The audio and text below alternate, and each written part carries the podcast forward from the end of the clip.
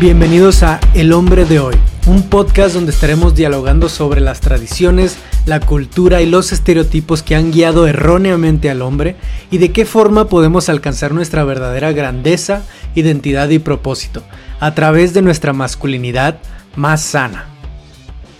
Bienvenidos al capítulo número 17 del podcast El hombre de hoy, el podcast del proyecto Voices of Brotherhood donde estamos hablando de tantos temas tan importantes relacionados a la masculinidad, al machismo y a todo lo que vivimos los hombres hoy en día y que tenemos que estar trabajando para salir adelante, para crecer, para poder mostrarnos al mundo de una forma más auténtica y completa. Para poder hablar de algunos puntos que nos han llevado a perder el poder personal que como hombres debemos tener. Ahora, algo que quiero aclarar primero es que no hablamos de un poder como el que se entiende hoy en día, el poder de dominar a otros, de estar en, el poder político, de, de aprovecharse del poder que uno puede tener económicamente, políticamente o jerárquicamente. No, no hablamos de ese tipo de poder, hablamos de un poder interno, un poder personal, que te lleva a tener una soberanía, una autoridad sobre ti mismo y por ende una dirección y un propósito claros que nos llevan a mostrarnos de una mucho mejor manera a nuestros seres queridos, a nuestros seres más cercanos. Este mismo poder que se ha ido perdiendo poco a poco con el tiempo en, a través de nuestra historia y que nos ha llevado a una masculinidad nada sana, a una masculinidad que puede ser muy dañina, incluso le podemos decir tóxica, que no muestra los verdaderos atributos y cualidades de una masculinidad sana permitiendo que otros tomen las riendas de nuestras vidas, que seamos manipulables por cualquier persona o que nos lleven a creer ideas que no son ciertas, como el que tu valor como hombre se define por qué tanto oprimes, aplastas o denigras a otros. Y por eso quiero hablar de seis puntos diferentes que nos pueden ayudar a ver si estamos dentro de ese poder personal para tener bien claro cómo podemos empezar a recuperarlo, cómo podemos trabajar en él. Y todos nacemos con este poder, pero lo vamos perdiendo conforme aceptamos el molde que la sociedad nos va imponiendo, porque nos queda pequeño, porque somos más que ese molde, y nuestro poder se ve afectado, se ve desconectado, se ve limitado. Así que, el primero de estos puntos es rendirse. Y este primer punto no significa el darse por vencido, el dejar que las cosas simplemente sucedan y no hacer nada, no tomar acción. No, no significa nada de esto. Rendirse significa soltar todo lo que nosotros no podemos controlar, todo lo que no está bajo nuestro control, para enfocarnos en lo que sí podemos cambiar, en lo que sí tenemos bajo nuestro control, que es en gran parte algo nuestro, algo dentro de nosotros. Podemos tener una de las cosas donde tenemos más control es en nosotros mismos, en lo que podemos aprender, en lo que podemos aplicar en nuestras vidas y cómo nosotros nos mostramos para con otras personas, cómo conectamos con las demás personas. Otras cosas que escapan de nuestro control puede ser la situación económica del país y eso nos afecta a nuestros trabajos, la situación que estamos viviendo hoy en día en pandemia es totalmente fuera de nuestro control o incluso un tema tan fuerte como la muerte, el perder a un ser vivo. Eso escapa de nuestro control y tenemos que saber soltarlo en cierto punto y no querer cargar con él como si fuera nuestra responsabilidad, como si fuera nuestra culpa o como si pudiéramos hacer algo al respecto. Rendirse no significa no preocuparse o no intentarlo, solo significa dejar ser y en lugar de tratar de controlar nuestras vidas y su complejidad, responder a la belleza de la misma, a la belleza de lo que es la complejidad de la vida. El poder soltar todo esto que no podemos controlar nos ayuda a desarrollar un aprendizaje, un crecimiento y sobre todo nuestra creatividad. Cuando nosotros estamos intentando controlarlo todo, siempre estamos en el ¿por qué me está pasando esto? queriendo entenderlo todo para poder controlarlo. Pero cuando lo soltamos podemos movernos al ¿qué necesito aprender de esto? Podemos usarlo como una herramienta, podemos usarlo para nuestra nutrición, para nuestro crecimiento y avance. Es muy importante aprender a rendirnos cuando las cosas escapan de nuestro control, poder definir con nuestra sabiduría qué situaciones están bajo nuestro control y cuáles escapan de él. Y soltar esas, soltar las que escapan de nuestro control, dejarlas ir, estar más ligeros en nuestro peso y podernos mover hacia adelante concentrándonos en las que sí podemos controlar, en las que sí podemos cambiar y mejorar. Y el segundo punto, vivir en la realidad. Muchos de nosotros crecimos en relaciones disfuncionales con nuestros padres, con nuestra familia, con quienes nos criaron. Y esas relaciones en nuestra infancia nos informaron de cómo debía ser una relación. Toda esa información la captamos y ahora la usamos para nuestras nuevas relaciones. Claro, solo si no hemos trabajado en ello. Pero si no, vamos a estar siendo una réplica de lo que vivimos. Vamos a estar replicándolo todo y creyendo que esa es la forma en la que las relaciones se tienen que vivir. Puede que en esas relaciones de nuestra infancia hayamos creído que nuestras necesidades no eran importantes, que si yo expresaba mis emociones tal vez llorando en ese entonces o, o hablando sobre lo que sentía, sobre lo que quería, me ignoraban o, o me gritaban, tal vez había una reacción negativa, la realidad que me fui creando es que no puedo mostrar mis emociones porque voy a ser rechazado, voy a ser ignorado, no voy a ser amado. Y una parte muy importante, este segundo punto, habla de darnos cuenta de cuáles de esas ideas y de cuáles de esas realidades falsas nos fuimos creando, para entonces empezar a soltarlas, empezar a eliminarlas y traernos a la realidad verdadera, que es que nuestras necesidades sí son importantes, que sí somos amados y que sí vale la pena escuchar lo que sentimos, decir lo que sentimos, decir lo que pensamos. Este punto radica mucho en la parte de la conciencia de uno mismo, de darnos cuenta de qué voces dentro de nosotros que se crearon en nuestro pasado siguen ahí, nos siguen informando, nos siguen diciendo mentiras, nos siguen diciendo que no valemos la pena, que no somos suficientes, que no vamos a poder con esto, no vamos a poder con el otro. Vaya, habrá momentos donde sí las cosas escapen de nuestras manos y simplemente no no podamos solos con ello, pero habrá otros en las que estas voces simplemente nos dirán eso desde la posición de una mentira, desde algo que no es verdad, y tenemos que aprender a definir cuáles de esas voces nos están mintiendo, nos están informando de una manera falsa y negativa, y traernos desde esa posición de falsedad, de mentiras, a una realidad verdadera, por eso este punto es tan importante y por eso este punto se llama vivir en la realidad, darnos cuenta de lo que es cierto y lo que no es cierto y hacerle caso a esas historias y esas voces que nos dicen la verdad. Es salir de los sistemas y los paradigmas que nos hemos inventado. Muchos de nosotros nos creamos sistemas de creencias falsos para protegernos del miedo a estar solos o no ser amados. Y poder vivir en la realidad te permite pedir lo que quieres y necesitas. Todos tenemos necesidades en nuestras relaciones. Y a partir de ahí podemos empezar a crear las relaciones que realmente deseamos. El tercer punto es expresar los sentimientos. Hay dos tipos de sentimientos que nos aterran a los hombres, los nuestros y los de los demás. Pero ¿por qué nos aterran tanto? ¿Por qué es tan difícil como hombres el expresar nuestros sentimientos o el aceptar los sentimientos de las demás personas?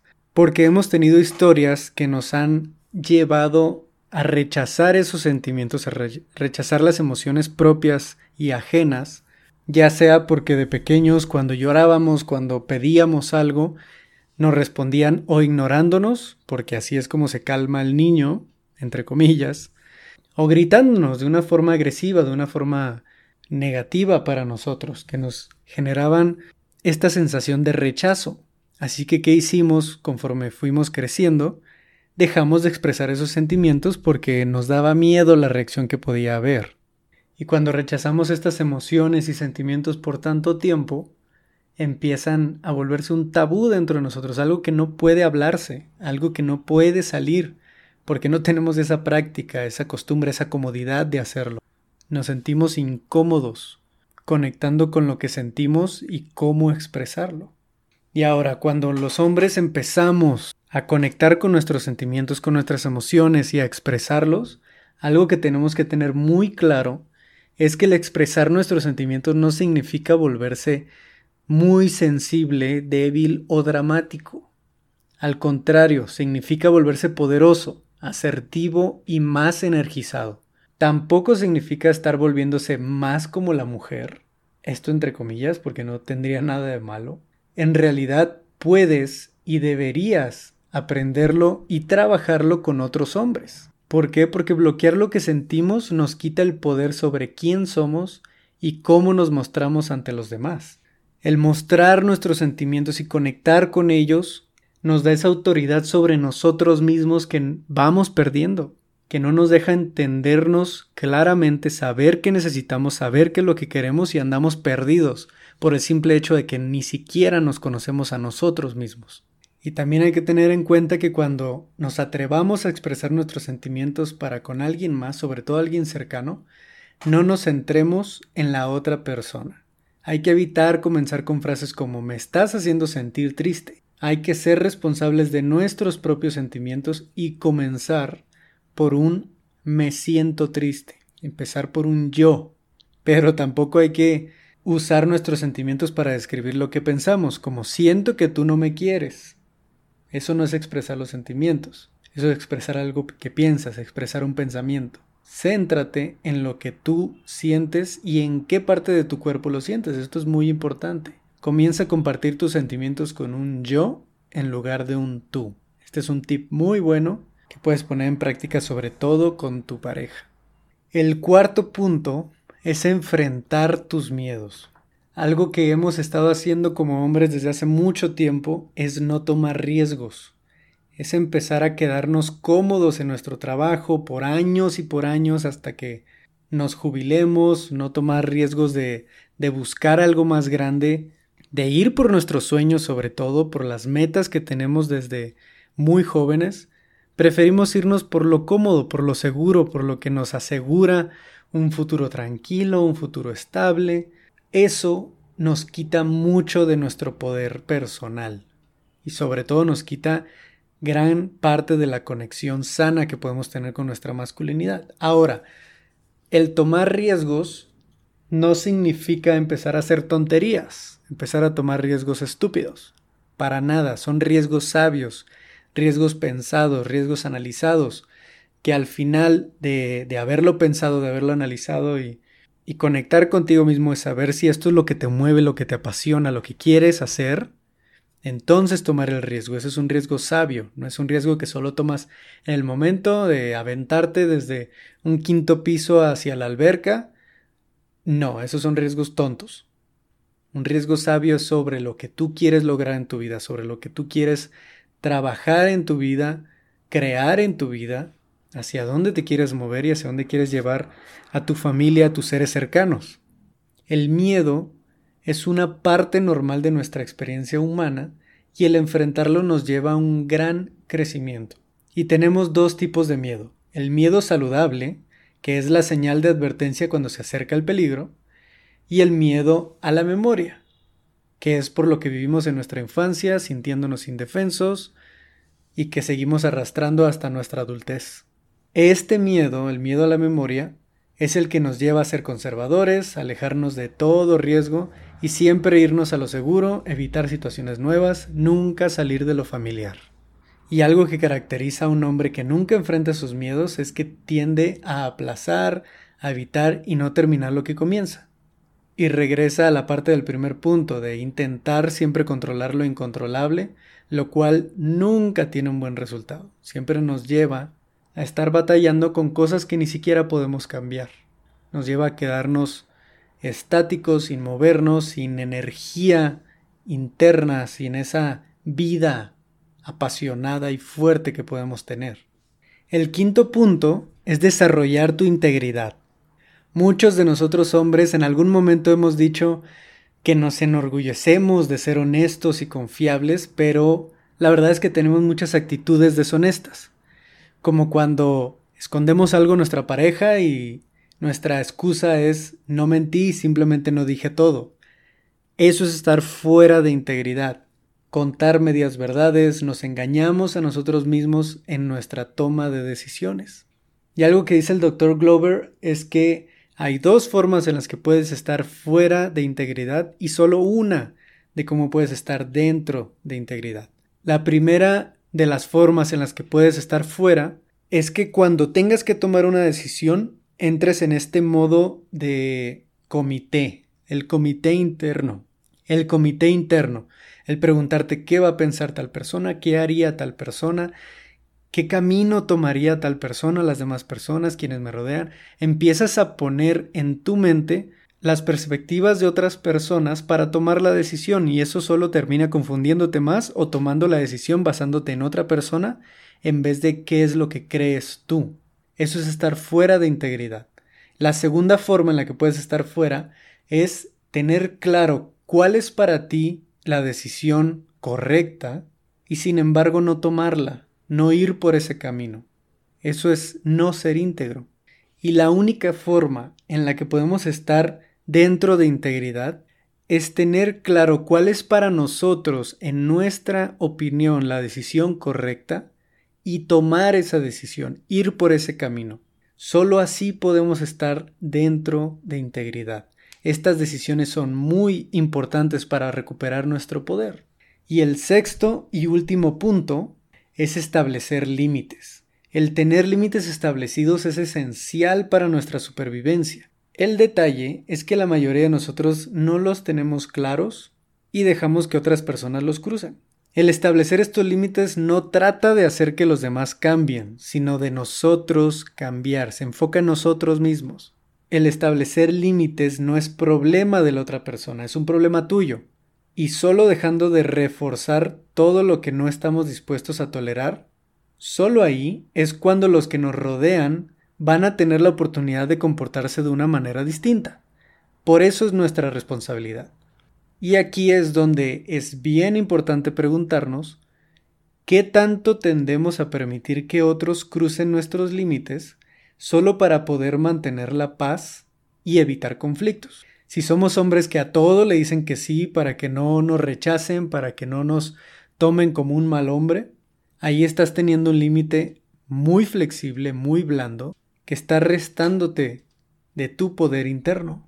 Si no tienes muy claro cómo se ve un límite o cómo lo puedes ir estableciendo, hay un capítulo aquí en el podcast llamado Límites, fue de los primeros, donde puedes ver más a detalle qué son, cómo se trabajan, cómo se identifican y cómo aplicarlos en nuestras relaciones. Hay muchas razones por las que hemos dejado de cumplir cada uno de estos seis puntos ya sea porque queremos caerle bien a alguien, porque queremos ser aceptados por un grupo, por otras personas que tal vez piensan distinto o que han puesto un molde diferente al que nosotros en realidad somos, o porque simplemente nunca tuvimos un ejemplo sano de lo que significa ser un hombre, un hombre con poder, y verdadero poder, no el que se escucha hoy en día en medios de comunicación o lo que pensamos culturalmente. Muchos de nosotros, y me cuento en ello, nos hemos esforzado muchísimo en ser buenos hombres, sin darnos cuenta que nuestra idea de lo que era un buen hombre estaba incorrecta. Estas ideas que hemos adoptado de un buen hombre ha ido creando generaciones de hombres débiles que permiten que los abusivos los pateen y que otros los avergüencen. Pero en el momento en que nosotros empezamos a trabajar en estos puntos, poco a poco vamos encontrándonos con ese poder que nos permite abrazar, aceptar y enfrentar las batallas que atravesamos en nuestras vidas, así como sacar a flote, sacar a relucir todos esos dones, toda esa luz que llevamos adentro. Solo vamos a poder experimentar el mundo en su totalidad, con toda su belleza, con toda su complejidad, cuando nosotros nos atrevamos a recuperar este poder personal a través de estos seis puntos que acabamos de ver. Así que aplíquenlos, espero lo hayan anotado, espero puedan ver de qué forma trabajar cada uno de ellos en sus vidas, en sus relaciones, que esto les ayude muchísimo en su desarrollo personal. Si tienen preguntas al respecto, alguna observación, alguna duda, nos pueden mandar mensaje en el Instagram, en Facebook, en el correo, a través de la página. Y les quiero recordar que si quieren más detalle de esto, de, cómo se ve cada uno de estos puntos, cómo lo trabajamos y platicarlo más directamente, el próximo viernes 10 de julio vamos a tener un taller de masculinidades. Ahí vamos a estar hablando todo este punto, vamos a hacerlo más práctico para que todos podamos aplicarlo fácilmente en nuestra vida. Si estás escuchando este capítulo después del 10 de julio, de todos modos, mándanos un mensaje porque vamos a estar teniendo estos talleres de masculinidades continuamente, una vez al mes, para que todos podamos ser parte de ello y seguir aprendiendo en estos espacios. Y si este capítulo te ayudó, compártelo con tus amigos, compártelo con los hombres de tu vida, con tu hermano, tu padre, tu novio, con tu esposo, con quien tú quieras, para que pueda escuchar sobre esto y pueda trabajar en estos puntos. Nos ayuda muchísimo a nosotros y estoy seguro que puede ayudar a otras personas. Así que muchas gracias, gracias por haberse conectado en este capítulo, haberlo escuchado completo, compártanlo todo lo que puedan y nos vemos en el próximo capítulo. Adiós.